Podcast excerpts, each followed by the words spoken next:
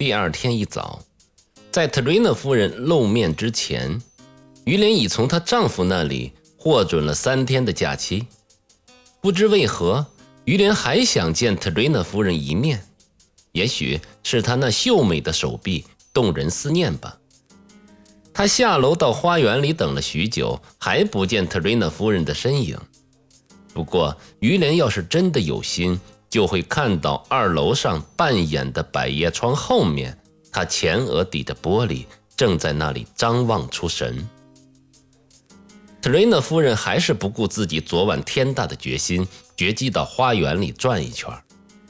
看到他，于连急忙地迎了上去。特瑞娜夫人匆忙间披上的披肩下凝脂如雪，玉腕全成。于连看着，不禁回味起昨晚的那一幕来，心里隐隐的有着几分的甜蜜。清晨的凉爽似乎愈发的增添她肌肤的光泽，她美的娇羞，美的动人，而且充满了灵性。这对于连仿佛是一种招式，唤醒了一种尚未萌动的感受。于连贪婪的目光笼罩着特瑞娜夫人，不期而遇的美艳使于连大为倾倒，忘了原本期待的那友好的问候。不过女主人的故意冷淡使于连吃惊不小，甚至看出特瑞娜夫人冷淡的眼神中保持距离的示意。愉快的笑意顿时从她的脸上消失了。他记起自己在社会中，尤其是在有钱的贵妇人的眼中的地位，顷刻之间，脸上只剩下高傲的神气和自怨自艾的表情。他觉得冤透了，动身时间推辞了一个多钟头，只换来了这场白眼。只有傻瓜才会生别人的气呢。他心中自责，石头往下掉是因为有分量。我难道是个长不大的孩子吗？这样尽心竭力，就冲着他们出了钱。如果要叫他们看得起，也叫自己看得起，就该让他们明白，我就是因为穷才跟他们打交道的。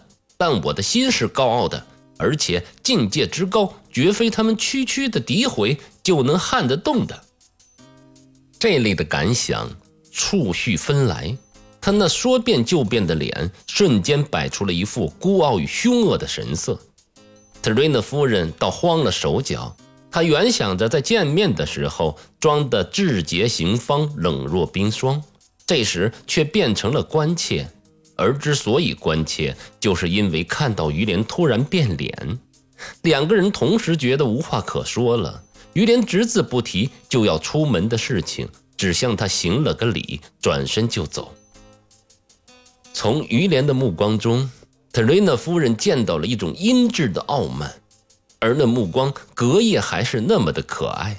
正当特瑞娜夫人愣在那里望着于连远去，她的大儿子从花园深处跑来，搂着告诉她说：“我们放假了，于连先生出门旅行去了。”一听这话，特瑞娜夫人浑身冰冷，像要死去一般。这最新的事态占去了他的全部心思，他那贤淑的决定是这可怕的一夜里苦思冥想的结果，现在早就给抛到九霄云外去了。早餐桌上是非到不可的，更糟的是，特瑞娜先生和戴维尔夫人谈来谈去，就谈于连出门这桩事情。维利耶的市长已经注意到。于连来请假的时候，说话的口气很硬，想来必有缘故。这乡下小伙子兜里肯定揣着别人的聘约，现在每年的薪金已经加到了六百法郎了。别人哪怕是瓦勒诺先生要付这个数目，也多少会被吓退的吧？昨天呀。那一方想必是提出要求宽限三天来考虑此事，为避免给我正式的答复，今天早上这位于连先生就出去了，跟一个嚣张跋扈的故宫都要赔笑脸，看我们落到了什么地步啊！我丈夫还不知道他自己伤人伤到了什么份上呢。既然连他都认为于连要走，还有什么好怀疑的呢？特瑞娜夫人心里想着：“哎，一切已成定局呀。”为了能哭个痛快，又免得戴维尔夫人问长问短，她推说头疼的厉害，要回房休息。女人就是这么回事儿，这些复杂的机器总有些地方要出毛病。说罢，带着嘲讽的神气走了。命运的捉弄使特瑞娜夫人陷入了可怕的痛苦当中，而这时的于连却兴致极高，走入了秀峰叠涧的山里。山间小路在高大的榉树丛中渐走渐高，蜿蜒在一面大山坡上。高山的北边便是渡河流域的西壑。走不多久，于连就看到在他脚下沃野千里。这位年轻的野心家，不管他的心灵对山河之美多么的迟钝，面对开阔如许的壮丽景色，也不由得时时的驻足观赏。最后，他终于登上了山顶，贴着山边抄了一条近路，就能下到一个幽静的山谷。他的朋友，年轻的木材商人傅凯，就住在那里。无论是傅凯，还是任何别人。于连并不急着相见，大山顶上谗岩壁立，他好像一头鸷鸟，侧身于不毛的微石之间。他发现，在一堵谗岩的腹壁中有个小小的洞穴。他跑过去一看，确实是一个藏身之所。随即，他钻了进去。他眼中闪着快乐的光芒，看到藏在这儿，世人就伤害不到我了。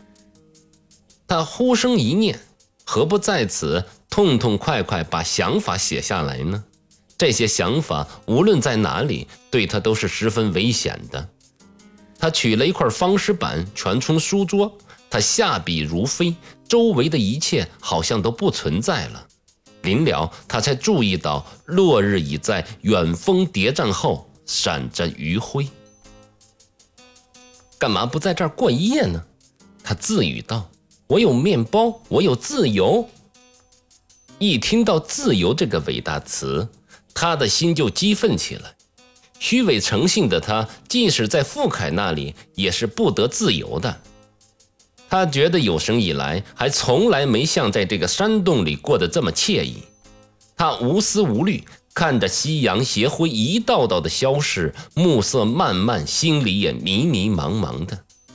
幻想着日后初到巴黎的种种情状，首先遇到的当然是一位美女。以姿色和才情而论，比他见到的内地女子不知要强出多少。他爱得发疯，而且也为她所爱。如果与她暂别，那是为了去博取荣誉，为了更值得让她爱。这时，黑夜已经驱除了白昼。于连还有七八里路要走，才能下山到傅凯住的村子。离开小山洞之前，他生了一堆火，把刚才胡乱写的字纸全部的烧毁。午夜一点钟，于连敲响了大门。于连发现傅凯正忙着记账。这是一个高个子的年轻人，其貌不扬，皮肤粗糙，而且鼻子特长。不过，这不讨人喜欢的外表却难掩他的忠厚。想必是跟特瑞娜先生吵翻了，才跑到我这里来的。傅凯想着，于连把发生的事情简可说的说了一说。啊，那就跟我一起干吧。傅凯说：“我看呀，特瑞娜先生、瓦伦的所长、莫吉洪长官、谢朗神父等人物，你都已经见识过了。”也领教过他们的手段，你算术比我好，来替我管账吧。我这买卖赚头不错，我一个人不可能有什么事都管的，又怕找个同伙是个骗子，所以眼看有好生意，也不能天天去做呀。这个提议有负于连的本意，因为会扰乱他的狂放和梦想。于连的才智和性格。傅凯一向是十分看重的。等于连独自躺在松板小屋，心里想着：不错呀，在这儿可以赚上几千法郎。然后呢，再去当兵，或者当教士，这样要有利得多呀。至于当兵还是当教士，得看那时候法国的时事而定了。集上一笔小钱，所有零零碎碎的难题都可以迎刃而解了。难道我要浪费七八年的光阴吗？一来二去，我就二十八岁了。而在这个年龄上，拿破仑的生平大事业已完成了，为贩卖木材四处奔波。等我无声无息地赚了几个钱，谁保得定我还会有扬名天下的雄心呢？第二天早上，于连用极其冷静的口气答复傅凯，说：“从事圣职的志向使他难以从命。”善良的傅凯原以为合伙的事情已经谈定了。听到回话，愣了半天。傅凯苦口婆心地劝了半天，于连实质不改。傅凯怎么也劝不动，最后认为他可能有点神经病。第三天早晨，于连告别了好友，在山林溪壑之间消磨了一整天。那个小山洞，他又去光顾了一下，但内心的平静已不复存在了。应该是给傅凯的提议赶跑了。如今他在碌碌无为的安详生活和年少气盛的英雄美梦中反复的权衡着，这种焦虑最使他痛苦了。